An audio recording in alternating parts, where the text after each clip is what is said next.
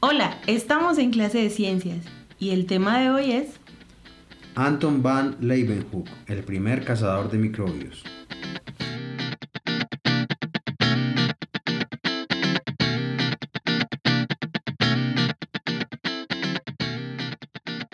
Hace más de 250 años que un hombre humilde llamado Leeuwenhoek se asomó por primera vez a un mundo nuevo y misterioso, poblado por millares de diferentes especies de seres diminutos, algunos muy feroces y mortíferos, otros útiles y benéficos, e incluso muchos cuyo hallazgo ha sido más importantísimo para la humanidad que el descubrimiento de cualquier continente o archipiélago.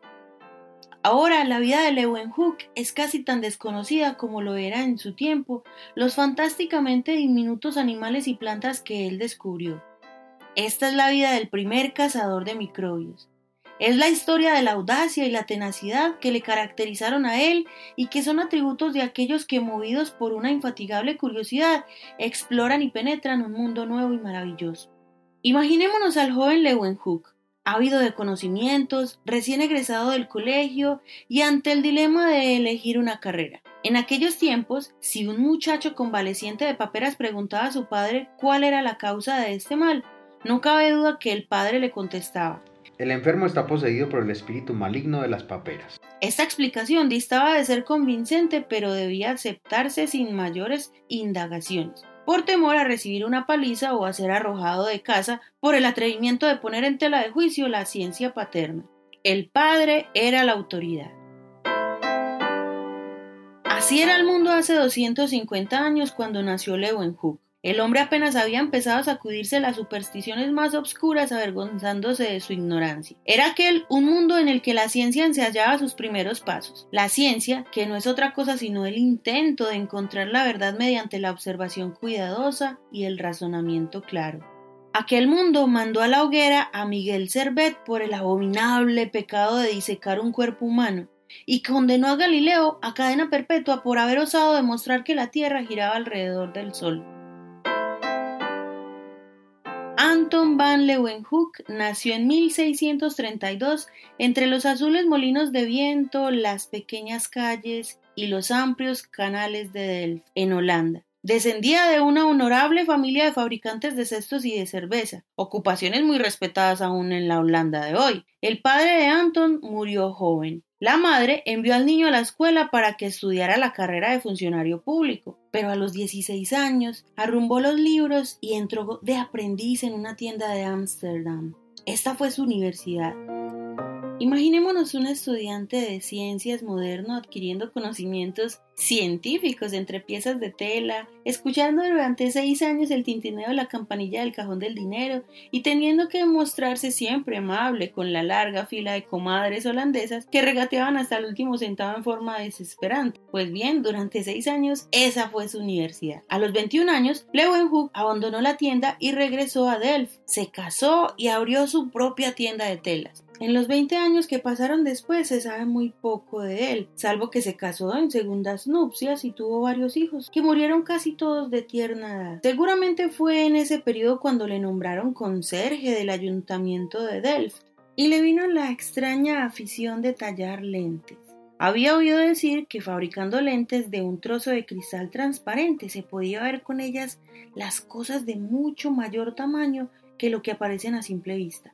Poco sabemos de la vida de Leeuwenhoek entre sus 20 y 40 años, pero es indudable que por esos entonces se le consideraba un hombre ignorante. No sabía hablar más que holandés, lengua despreciada por el mundo culto que le consideraba propia de tenderos, pescadores y braceros. En aquel tiempo, las personas cultas se expresaban en latín, pero Leeuwenhoek no sabía ni leerlo. La Biblia en holandés era su único libro. Con todo su ignorancia lo favoreció porque aislado de toda la palabrería docta de su tiempo no tuvo más guía que sus propios ojos, sus personales reflexiones y su exclusivo criterio. Sistema nada difícil para él, pues nunca hubo hombre más terco que nuestro Anton van Leeuwenhoek. Qué divertido sería ver las cosas aumentadas a través de una lente, pero comprar lentes, Leeuwenhoek, nunca. Jamás se vio un hombre más desconfiado. Comprar lentes no, él mismo las fabricaría. Visitando las tiendas de óptica aprendió los rudimentos necesarios para tallar lentes. Frecuentó el trato con alquimistas y boticarios que los observó sus métodos secretos para obtener metales de los minerales. Y empezó a iniciarse él mismo en el arte de los ofebres. Era un hombre de lo más quisquilloso. No le bastaba con que sus lentes igualaran a las mejores trabajadas en Holanda, sino que tenía que superarlas. Y aún luego de conseguirlo se paraba horas y horas dándole una y mil vueltas. Después montó sus lentes en marcos oblongos de oro, plata y cobre que él mismo había extraído de los minerales entre fogatas, humos y extraños olores. Hoy en día, por una módica suma, los investigadores pueden adquirir un reluciente microscopio, hacen girar el tornillo micrométrico y se aprestan a observar sin que muchos de ellos sepan siquiera ni se preocupen por saber cómo está construido el aparato. Pero en cuanto a Leeuwenhoek, Naturalmente sus vecinos lo tildaban de chiflado, pero aún así, y a pesar de sus manos abrazadas y llenas de ampollas, persistió en su trabajo olvidando a su familia y sin preocuparse de sus amigos. Trabajaba hasta altas horas de la noche en apego a su delicada tarea. Sus buenos vecinos se reían para sí, mientras nuestro hombre buscaba la forma de fabricar una minúscula lente de menos de 3 milímetros de diámetro, tan perfecta que le permitiera ver las cosas más pequeñas enormemente agrandadas y con perfecta nitidez. Sí, nuestro tendero era muy inculto, pero era el único hombre en toda Holanda que sabía fabricar aquellas lentes. Y él mismo decía de sus vecinos. Debemos perdonarlos, en vista de su ignorancia. Satisfecho de sí mismo, en paz con el mundo, este tendero se dedicó a examinar con sus lentes cuanto caía en sus manos. Analizó las fibras musculares de una ballena y las escamas de su propia piel. En la carnicería consiguió ojos de buey y se quedó maravillado con la estructura del cristalino. Pasó horas enteras observando la lana de las ovejas y los pelos de castor y liebre cuyos finos filamentos se transformaban bajo su pedacito de cristal en gruesos troncos. Con sumo cuidado, disecó la cabeza de una mosca, ensartando la masa encefálica en la finísima aguja de su microscopio. Al mirarla se quedó asombrado. Examinó cortes transversales de madera de doce especies diferentes de árboles y observó el interior de semillas de plantas. Imposible, exclamó, cuando por primera vez contempló la increíble perfección de la boca chupadora de una pulga y las patas de un piojo. Era Leeuwenhoek como un cachorro que olfateaba todo lo que había a su alrededor, indiscriminadamente sin existir miramiento alguno. Jamás hubo un hombre más escéptico que Leeuwenhoek. Miraba y remiraba una y cien veces este aguijón de abeja o aquella pata de piojo. Durante meses enteros dejaba clavadas muestras en la aguja de su extraño microscopio, y para poder observar otras cosas se vio precisado a fabricar cientos de microscopios. Así podía volver a examinar los primeros especímenes y confrontar cuidadosamente el resultado en las nuevas observaciones, solo hasta estar seguro de que no había variación alguna en lo que atizaba, después de mirarlo y remirarlo cientos de veces. Solo entonces hacía algún dibujo de sus observaciones. Y aún así no quedaba del todo satisfecho y solía decir La gente que por primera vez mira por un microscopio dice ahora veo una cosa, luego me parece diferente. Es que el observador más hábil puede equivocarse. En estas observaciones he empleado más tiempo del que muchos creerían, pero la realicé con sumo gusto haciendo caso omiso de quienes me preguntaban que para qué me tomaba tanto trabajo y con qué finalidad. Pero yo no escribo para estas gentes, sino para filósofos. Así, durante 20 años trabajó en completo aislamiento. En aquel tiempo, la segunda mitad del siglo XVII, surgían nuevos movimientos en todo el mundo. En Inglaterra, Francia e Italia, hombres singulares comenzaban a dudar de aquello que hasta entonces era considerado como verdad. Ya no nos callamos porque Aristóteles afirme tal cosa o el Papa tal otra. Solo nos fiaremos de nuestras propias observaciones mil veces repetidas y de los pesos exactos de nuestras balanzas. Únicamente nos atendremos a los resultados de nuestros experimentos y nada más. Decían tales rebeldes. Y en Inglaterra unos cuantos de estos revolucionarios formaron una sociedad llamada The Invisible College, que tuvo que ser invisible porque si Cromwell si hubiera enterado de los extraños asuntos que pretendían dilucidar, los habría ahorcado por conspiradores y herejes. Y hay que ver a qué experimentos llegaron aquellos investigadores tan escépticos. La sabiduría de aquel tiempo afirmaba que si se ponía una araña dentro de un círculo hecho con polvo de cuerno de unicornio, aquella no podía salir de él. ¿Y qué hicieron los miembros del Invisible College? Uno de ellos aportó lo que se suponía ser polvo de cuerno de unicornio y otro llegó con una araña pequeña. La sociedad entera se arremolinó bajo la luz de grandes candelabros y en medio de un gran silencio empezó el experimento con el siguiente resultado. Se hizo un cerco con polvo de cuerno de unicornio colocando una araña en el centro, pero inmediatamente la araña salió corriendo fuera del círculo. Qué elemental, pensaríamos hoy, naturalmente. Pero recordemos que entre los miembros de aquella sociedad se encontraba Robert Boyle, fundador de la química científica, y también Isaac Newton. Así era el Invisible College. Y al ascender Carlos II al trono, el college salió de la clandestinidad alcanzando la dignidad de Real Sociedad de Inglaterra. Sus miembros fueron el primer auditorio de Leeuwenhoek. En Delft había un hombre que no se reía de Anton van Leeuwenhoek, era Regner de Graaf, a quien la Real Sociedad nombrara miembro correspondiente por haberla informado sobre sus estudios del ovario humano aunque ya en ese entonces Leeuwenhoek era muy huraño y desconfiado. Prometió a Graf que mirase por aquellos diminutos lentes, únicas en toda Europa. Después de mirar por ellas, Graf se sintió avergonzado de su propia fama y se apresuró a escribir a sus colegas de la Real Sociedad. Hagan ustedes que Anton van Leeuwenhoek les escriba sobre sus descubrimientos. Con toda la ingenua familiaridad de un campechano que no se hace cargo de la profunda sabiduría de los filósofos a quien se dirige, Leeuwenhoek contestó a ruego de la Real Sociedad. Fue una misiva larga, escrita en holandés vulgar, con digresiones sobre cuanto existe bajo las estrellas. La carta iba encabezada así. Exposición de algunas de las observaciones hechas con un microscopio ideado por Mr. Leeuwenhoek, referente a las materias que se encuentran en la piel, en la carne, hasta el aguijón de una ave. La Real Sociedad estaba absorta. Aquellos sofisticados y sabios caballeros quedaron embobados y les hizo gracia, pero sobre todo la sociedad quedó asombrada de las maravillas que Leeuwenhoek aseguraba haber visto a través de sus lentes. Al dar gracias a Leeuwenhoek, el secretario de la Real Sociedad le dijo que esperaba que su primera comunicación fuera seguida de otras, y lo fue por cientos de ellas en el transcurso de 50 años.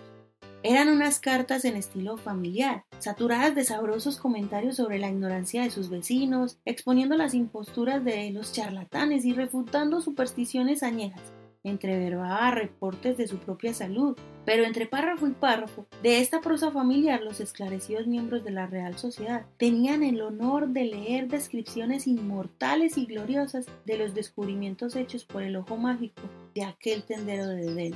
¿Y qué descubrimientos? Muchos de los descubrimientos científicos fundamentales nos parecen sencillísimos. ¿Cómo explicarnos que por miles de años los hombres anduvieran a tientas sin saber qué tenían ante sus ojos? Lo mismo sucedió con los microbios. Hoy en día casi no hay nadie que no los haya contemplado haciendo cabriolas en una pantalla de algún cinematógrafo. Gentes de escasa instrucción los ha visto nadar bajo lentes de los microscopios y el más novato de los estudiantes de medicina está en posibilidad de mostrarnos los gérmenes de cientos de enfermedades. ¿Por qué fue tan difícil pues descubrir los microbios?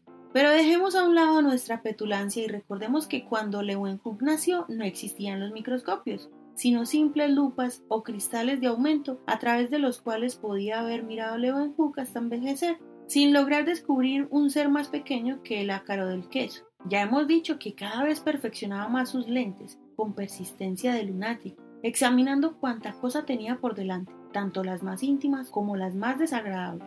Pero esta aparente manía le sirvió como preparación para aquel día fortuito en que, a través de su lente de juguete montada en oro, observó una pequeña gota de agua clara de lluvia. Lo que vio aquel día es el comienzo de esta historia.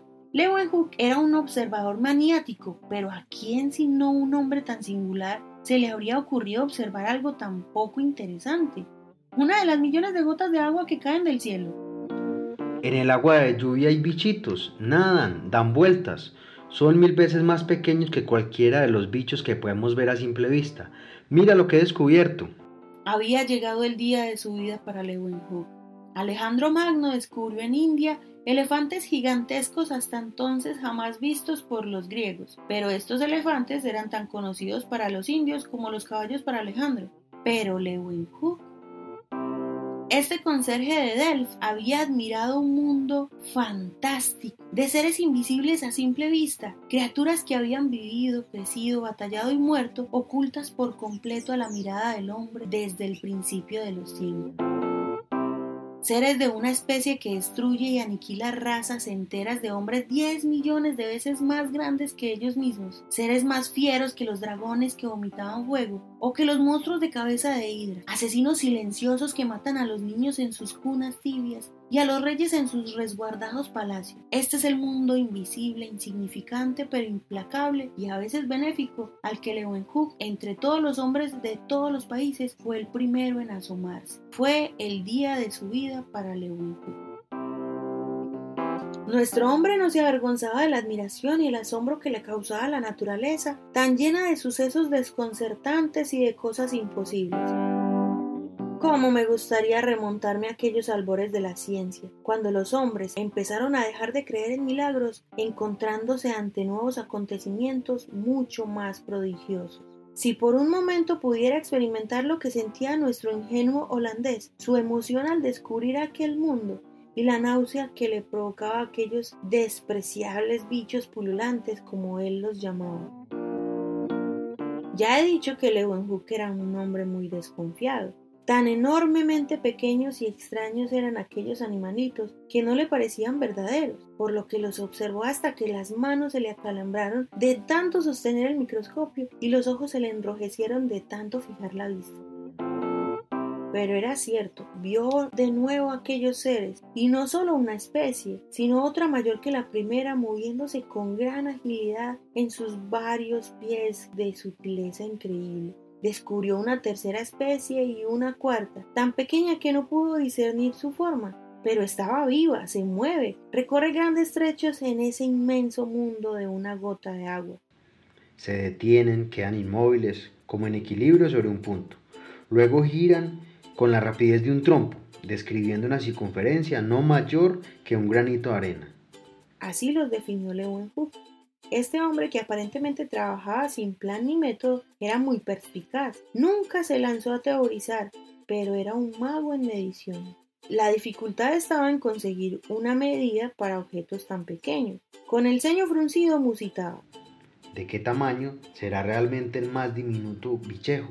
Ansioso por encontrar una unidad de medida, hurgó en los rincones de su memoria entre miles de cosas que había observado con tanto detenimiento. El resultado de sus cálculos fue Este animalillo es mil veces más pequeño que el ojo de un piojo grande. Era un hombre de precisión, porque nosotros sabemos ahora que el ojo de un piojo adulto no es mayor ni menor que los ojos de diez mil congéneres suyos. Podía pues servirle de tipo de comparación. Pero ¿de dónde procedían estos extraños y minúsculos habitantes de la gota de agua? ¿Llovieron del cielo? treparon sin ser vistos desde el suelo hasta la vasija de barro. ¿Los habría creado Dios de la nada a su capricho? Leeuwenhoek creía en Dios, con el mismo fervor que cualquier holandés del siglo XVII. Siempre mencionaba a Dios como el creador del universo y no solo creía en él, sino que lo admiraba desde el fondo de su corazón. Era tan grande que sabía modelar con sumo primor las alas de las abejas pero al mismo tiempo Leeuwenhoek era también materialista. Su buen sentido le indicaba que la vida procede de la vida. Su fe sincera le decía que Dios había creado todos los seres vivientes en seis días, iniciando un proceso para luego descansar y dedicarse a recompensar a los buenos observadores, castigando a los capucheros y charlatanes. Descargó como improbable la posibilidad de que aquellos animales cayeran del cielo, Cierto era que Dios no podía hacer surgir de la nada a los animalitos que había encontrado en la vasija de barro. Solo había una forma de dilucidar esta cuestión, experimentar. Leeuwenhoek clavó cuidadosamente un vaso, lo secó y lo puso debajo de un canalón del tejado.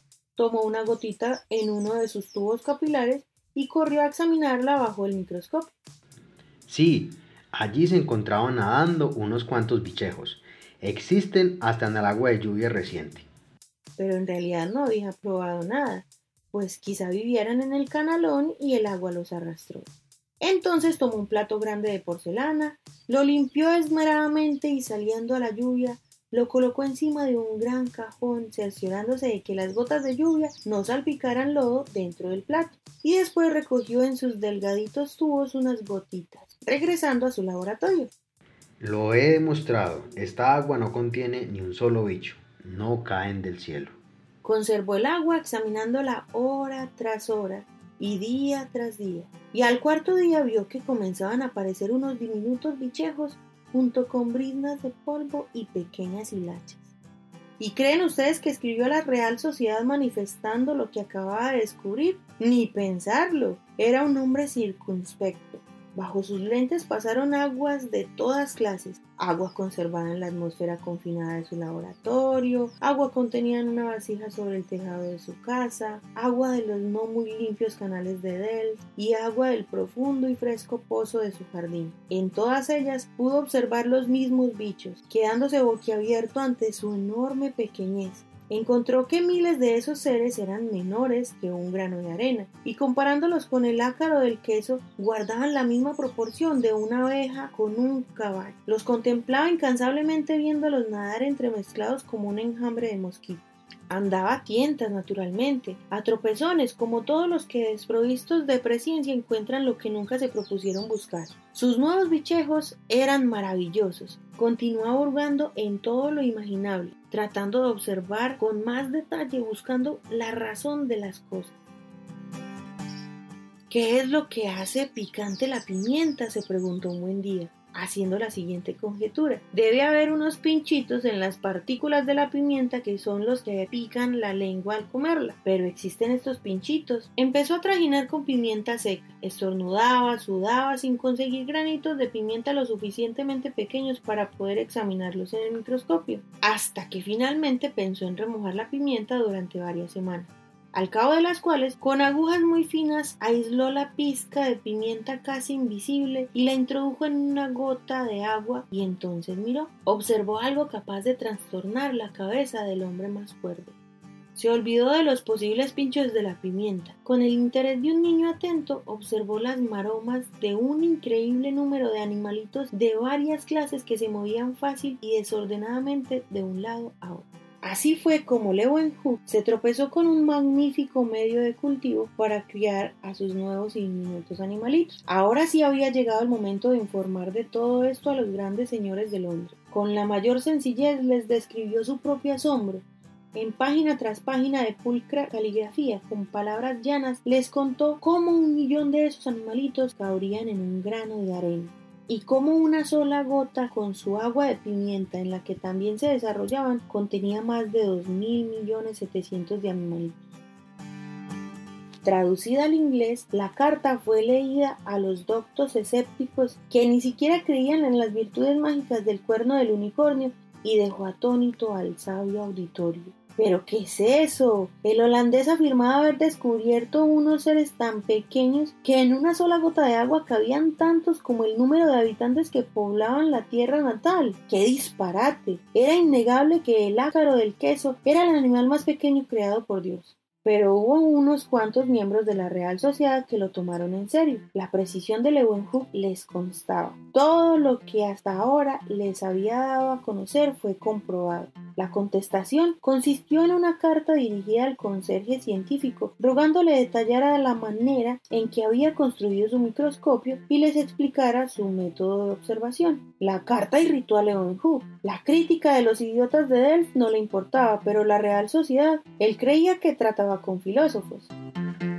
Sabía que los incrédulos de la Real Sociedad serían tan tenaces en demostrar la inexistencia de sus animalitos como él lo había sido en descubrirlos. Se sentía hondamente herido. Los microbiólogos modernos en la actualidad, con todos sus aparatos, se muestran solo ligeramente más exactos. Así fue como contestó en una extensa carta, asegurando que no exageraba, explicaba sus cálculos, incluyendo una serie de cómputos, sumas, multiplicaciones y divisiones, hasta que la carta parecía la tarea de aritmética de un escolar, y terminaba diciendo que muchos ciudadanos del Delft habían visto, con auxilio de sus lentes, aquellos extraños y novedosos animalitos, y que lo habían felicitado por ello, que les enviaría certificados de prominentes ciudadanos de Delft, dos eclesiásticos, un notario público y otras ocho personas fidedignas, pero que de ninguna manera les diría el modo en que había fabricado sus microscopios, cómo celaba su secreto. Para que la gente mirase por sus pequeños aparatos, él mismo los sostenía con sus propias manos, y que no se atreviesen siquiera a tocarlos, porque los echaba de su casa. Así que la Real Sociedad encargó a Robert Hooke y a Nehemiah Drew la construcción de los mejores microscopios que fuesen capaces y también la preparación de agua de pimienta de la mejor calidad.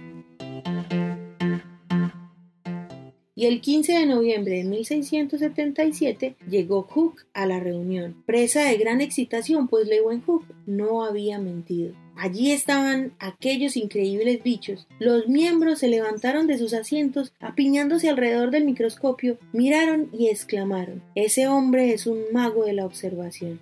Día inolvidable para Leeuwenhoek. Poco más tarde la Real Sociedad lo nombró miembro y le envió un elegante diploma de socio en una caja de plata cuya tapa ostentaba grabado el emblema de la sociedad. La respuesta de Leeuwenhoek no se dejó esperar. Os serviré fielmente durante el resto de mi vida. Y fiel fue su promesa. Siguió enviándoles aquellas cartas, mezcla de comentarios familiares y de ciencia hasta su muerte, acaecida a los 91 años. Pero enviar un microscopio, la Real Sociedad llegó a comisionar al doctor Molyneux para que redactara un informe sobre aquel conserje descubridor de lo invisible, Molyneux le ofreció a Leeuwenhoek una suma considerable por uno de sus microscopios, ya que tenía cientos de ellos, seguramente podría desprenderse de alguno, pero no. El señor de la Real Sociedad deseaba ver algo más, y para que el inglés hiciera sus observaciones, el holandés sostuvo sus microscopios, mientras con el rabillo del ojo vigilaba al sin duda honrado visitante para que no tocase nada o hurtase cualquier cosa. Pero sus instrumentos son maravillosos, exclamó Molyneux. Muestran las cosas con una nitidez mil veces mayor que la mejor de las lentes que tenemos en Inglaterra.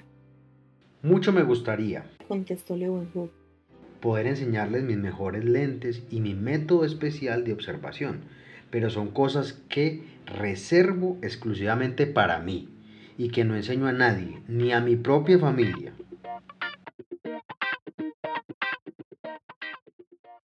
Aquellos animalillos se encontraban en todas partes. Leeuwenhoek refirió a la Real Sociedad cómo hasta en su propia boca había encontrado una multitud de aquellos seres subvisibles. A pesar de mis 50 años, tengo la dentadura excepcionalmente bien conservada, ya que todas las mañanas acostumbro frotarme enérgicamente los dientes con sal y después de limpiarme las muelas con una pluma de ganso, me las froto fuertemente con un lienzo pero al mirarse los dientes con un espejo de aumento, notó que entre ellos le quedaba una sustancia blanca y viscosa. ¿De qué estaría compuesta aquella sustancia blanca? Tomó de sus dientes una partícula de esta sustancia, la mezcló con agua de lluvia pura, mojó en ella un tubito que colocó en la aguja del microscopio, se encerró en su despacho y... ¿Qué era aquello que surgía de la gris opacidad de la lente hasta alcanzar una perfecta nitidez a medida que se enfocaba? He aquí un ser increíblemente sutil que saltaba en el agua del tubo. Había además una segunda especie que nadaba un poco hacia adelante, giraba de repente para dar luego una serie de cabriolas. Había otros seres más lentos de movimiento, como simples palillos arqueados, pero el holandés, a fuerza de observarlos hasta que se le enrojecieron los ojos, logró verlos moverse.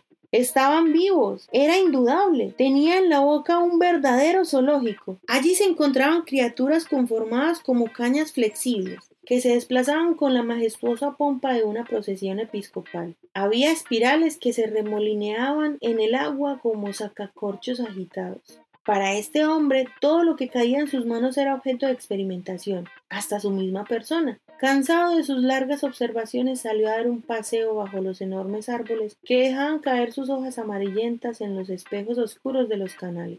Necesitaba descansar. De pronto, se encontró con un anciano, un tipo muy interesante. Al hablar con este anciano, escribió Leeuwenhoek a la Real Sociedad, persona de vida ordenada que jamás bebe aguardiente y rara vez vino y no fuma, me fijé sin querer en sus dientes largos y descarnados. Se me ocurrió preguntarle cuánto tiempo hacía que no se lo limpiaba, a lo que me contestó que no lo había hecho jamás en su vida. Al instante se olvidó de sus ojos cansados. Vaya zoológico que tendría en su boca aquel viejo. Arrastró hasta su laboratorio a aquella sucia pero virtuosa víctima de su curiosidad esperando desde luego encontrar millones de bichejos en su boca, pero principalmente deseaba comunicar a la Real Sociedad que la boca de aquel hombre albergaba una nueva especie de criaturas que se desplazaban entre las otras. Parece extraño que en ninguna de sus 112 cartas Leeuwenhoek hiciera la menor alusión al daño que esos animalillos le podían causar al hombre. Los había visto en el agua potable, los describió en la boca, años después los encontró en los intestinos de las ranas y de los caballos, y hasta en sus propias heces cuando le acometía una flojera en el vientre, según su expresión. Los encontraba por enjambres, sin que jamás se le ocurriera que aquellos animalitos pudieran ser la causa de su mal. Los microbiólogos modernos, si es que disponen de tiempo para estudiar los escritos de Leeuwenhoek, tienen mucho que aprender de su renuncia a sacar conclusiones precipitadas, evitando dejarse llevar por la imaginación, pues en los últimos 50 años resulta que miles de microbios fueron denunciados como causantes de enfermedades, siendo así que la mayoría de los casos esos gérmenes no eran sino huéspedes causales del cuerpo al presentarse la enfermedad. Leeuwenhoek tenía mucho cuidado de no hacer atribuciones precipitadas. Por su sano instinto comprendía la complejidad infinita de la realidad y dado el confuso laberinto de causas que rigen la vida, evitaba caer en el peligro de determinar una cosa como causa de otra. Corrieron los años, continuó al frente de su tienda y se ocupó de que el ayuntamiento de Delft estuviera bien barrido. Se volvió más brusco y desconfiado, pasando más y más horas en mirar por sus centenares de microscopios. Fue el primero en observar en la cola de un pececillo cuya cabeza insertó previamente en un tubo de cristal los vasos capilares por los que pasa la sangre de las arterias a las venas, completando así la teoría de la circulación de la sangre del inglés William Harvey. Para sus ojos escudriñadores, hasta las cosas de la vida más sagradas, más inmundas y más románticas eran solo material interesante para la observación descubrió los espermatozoides del hombre y sufría investigación de cosas tan delicadas, podría haber sido tildada de indecorosa de haberse tratado de un hombre menos inocente que él. Con el devenir de los años, su nombre llegó a ser conocido en toda Europa. Pedro el Grande de Rusia pasó a saludarle y la reina de Inglaterra hizo un viaje a Delft con el único fin de contemplar las maravillas que se veían a través de sus microscopios. A petición de la Real Sociedad refutó toda clase de supersticiones y aparte de Robert Boyle e Isaac Newton, fue el más famoso de los miembros de aquella institución perdió la cabeza con tantos honores de ninguna manera, porque para empezar ya se tenía en muy alta estima. Su soberbia no tenía límites, como tampoco su humildad ante el misterio que lo rodeaba a él y a todos los hombres. Admiraba al Dios de su patria, pero su verdadero Dios era la verdad. He aquí su profesión de fe. Estoy decidido a no aferrarme tenazmente a mis ideas, abandonándolas tan pronto como encuentre razones plausibles para hacerlo. Tan cierto es esto como que mi único propósito, y en la medida de mis fuerzas, es poner la verdad frente a mis ojos y emplear el poco talento que me ha sido concedido para apartar al mundo de sus viejas supersticiones paganas, caminando en la verdad sin abandonarla jamás. La salud de Leeuwenhoek era verdaderamente sorprendente. A los 80 años su mano se veía aún firme cuando sostenía el microscopio para que sus visitantes mirasen aquellos famosos bichos. Pero le gustaba beber por las noches. ¿A qué holandés no? Parecía que su única indisposición era el malestar que sentía por las mañanas, natural después de aquellas noches de copeo. Aborrecía a los médicos. ¿Cómo podían entender las enfermedades del cuerpo si no conocían ni la milésima parte de lo que él sabía de la forma en que estaba constituido? Por consiguiente, Leeuwenhoek se guiaba por sus propias extrañas teorías acerca de su malestar. Sabía que la sangre estaba llena de pequeños glóbulos. Había sido el primero en verlos y que esos glóbulos tenían que pasar por delgadísimos capilares para ir de las arterias a las venas. Él mismo había descubierto los capilares en la cola de un pez. Dedujo pues que la sangre se espesaba después de aquellas noches de francachela, dificultando su paso por los capilares. Ya se las arreglaría él para hacerla más fluida. Sobre esto escribía la Real Sociedad. Cuando cenó demasiado la mañana siguiente tomó muchas tazas de café, lo más caliente posible, hasta que rompa a sudar. Si con este remedio no consigo reponerme, tampoco podría lograrlo la farmacopea entera de un boticario. Es lo único que he hecho durante años cuando he tenido fiebre. Este hábito de tomar café muy caliente lo condujo a efectuar otra observación muy curiosa relacionada con los animalillos. Todo cuando hacía lo llevaba a espiar un nuevo mundo de la naturaleza, pues vivía envuelto en aquellos dramas que se desarrollaban bajo la lente del microscopio. No se hastiaba de leer la misma historia de la naturaleza, encontrando siempre nuevos aspectos de este libro viviente. Así pues, años más tarde de haber descubierto en su boca los microbios, una buena mañana, en medio de los sudores provocados por su plan curativo de beber enormes cantidades de café, ocurriósele examinar de nuevo la sustancia blanca que cubría sus dientes. Pero ¿qué es lo que había sucedido? No encontró ningún animalillo. Mejor dicho, ninguno vivo pues apenas lograba discernir de miles de cuerpos inertes y alguno que otro que se movía lentamente como enfermo.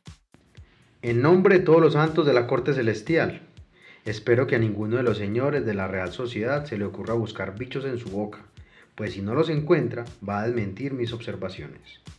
Pero veamos, el café que acababa de beber estaba caliente, que casi se abrazó los labios y el sarro observado era el de los dientes incisivos exactamente por donde el café había pasado.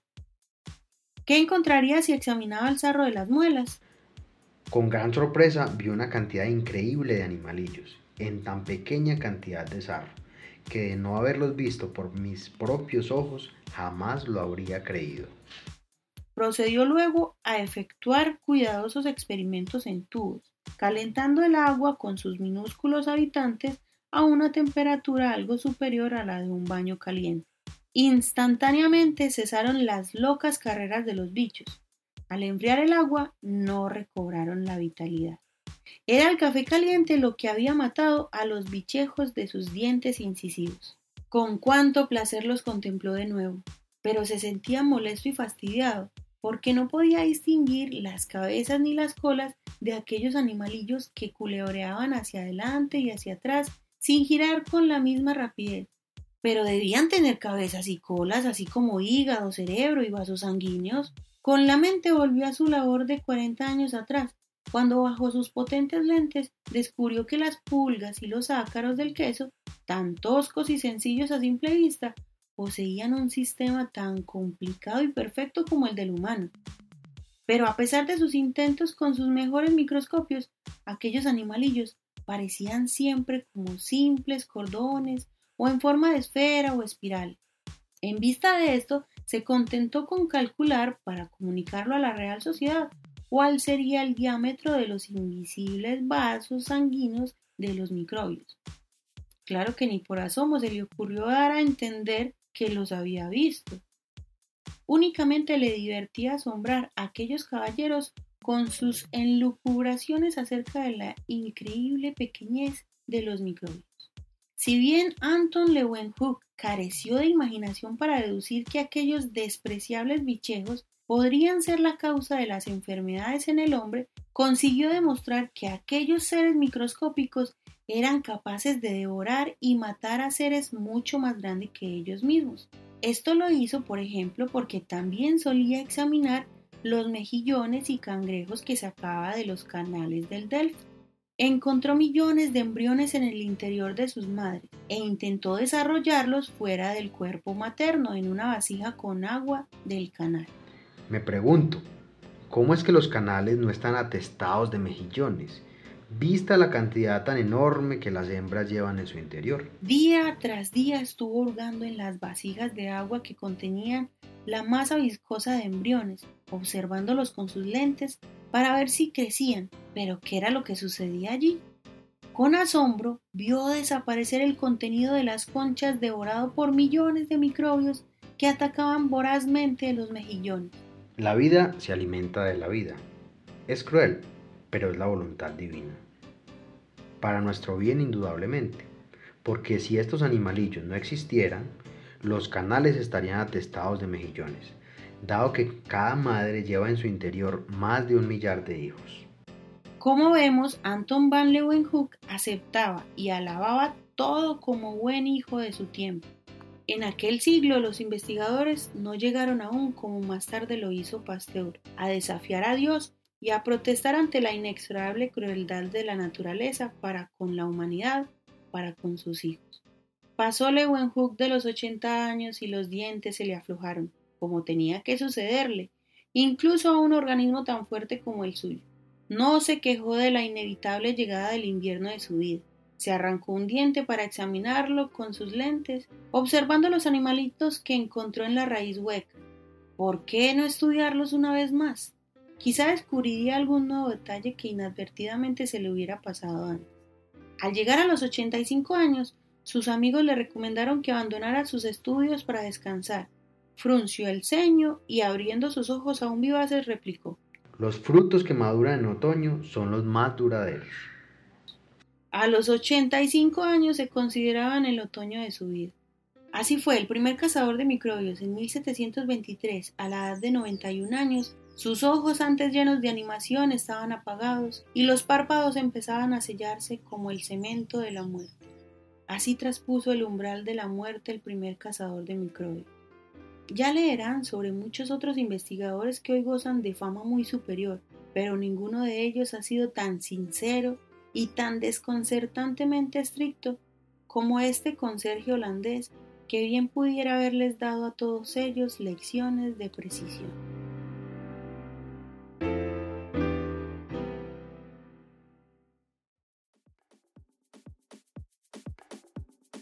Acabamos de escuchar el primer capítulo del libro Cazadores de Microbios, escrito por Paul de Criff. Y hasta aquí esta historia. Espero que también te haya parecido interesante. Así que gracias por escuchar y por supuesto un afectuoso saludo de sus servidores Ana Milena Grajales y Roger Andrés Muñoz. Nos vemos en el próximo programa. Chao.